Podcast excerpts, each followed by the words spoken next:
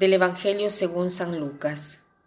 En aquel tiempo, cuando Jesús estuvo cerca de Jerusalén y contempló la ciudad, lloró por ella y exclamó, Si en este día comprendieras tú lo que puede conducirte a la paz. Pero eso está oculto a tus ojos. Ya vendrán días en que tus enemigos te rodearán de trincheras, te sitiarán y te atacarán por todas partes y te arrasarán matarán a todos tus habitantes y no dejarán en ti piedra sobre piedra, porque no aprovechaste la oportunidad que Dios te daba. Recientemente he leído el libro del profeta Jeremías y de repente eh, ustedes han escuchado hablar de un Dios del Antiguo Testamento y un Dios del Nuevo Testamento. El Dios del Antiguo Testamento está lleno de rabia y de furor. El Dios del Nuevo Testamento es misericordioso, lleno de amor.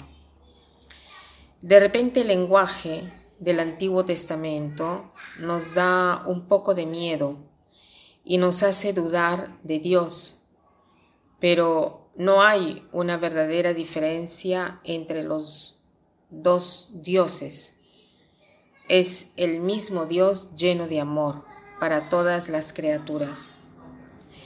El libro de la Biblia tiene a Dios como autor, pero tiene también autores humanos, por lo tanto tenemos que comprender el mensaje que estos autores humanos trataban de expresar.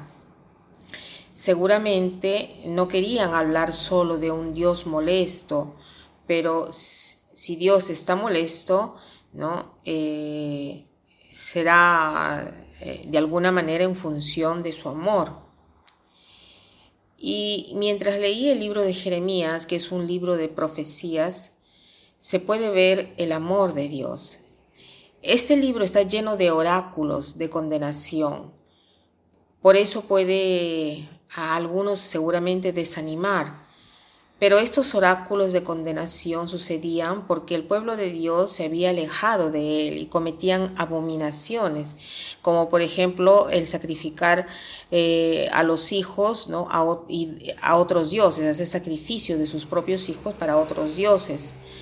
El Señor como Padre del pueblo justamente se molesta y castiga al pueblo por estos delitos.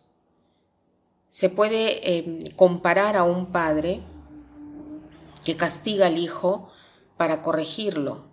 Su objetivo es que el hijo se comporte bien. El objetivo de Dios es que el pueblo se convierta a Dios. Y cuando leía Jeremías, lo que me ha sorprendido más es el dolor profundo en el corazón de Dios. Él tenía un gran deseo de una relación íntima con su pueblo y él continuamente perdona sus pecados pero ellos siguen dando la espalda a Dios y no lo quieren como Señor.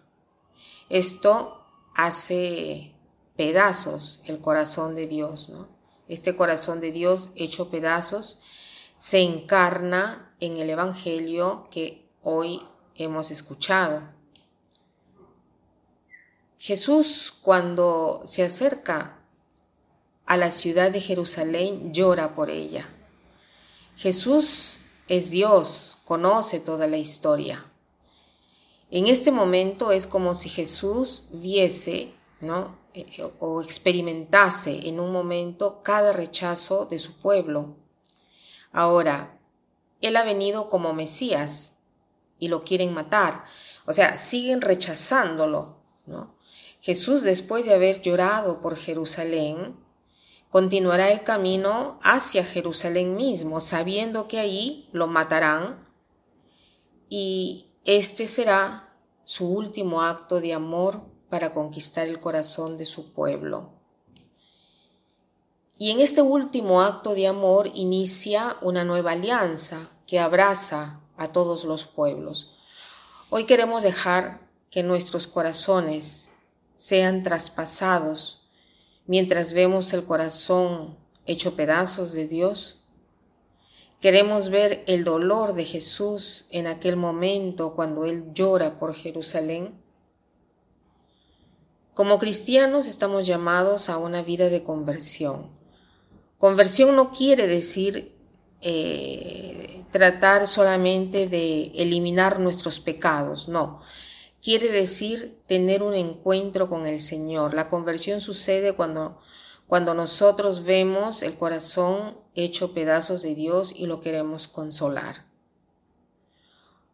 Hoy podríamos hacer lo siguiente. Podríamos buscar cinco minutos durante el día en el cual cerremos los ojos y veamos a Jesús que a la vista de Jerusalén llora.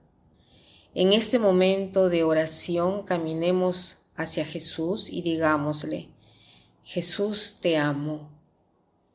Mi corazón se hace pedazos delante de tus lágrimas, deseo consolarte. Este encuentro con Jesús nos cambiará, nos llevará hacia un camino de bien, hacia el camino de la conversión. Y para terminar, quiero citar este eh, pequeño escrito que dice así. Aunque no estemos listos para el encuentro con Jesús, podemos dejar un lugar en nuestro corazón y, y dejar que Jesús haga el resto. Un encuentro con Jesús no puede hacer otra cosa que cambiarnos. Que pasen un buen día.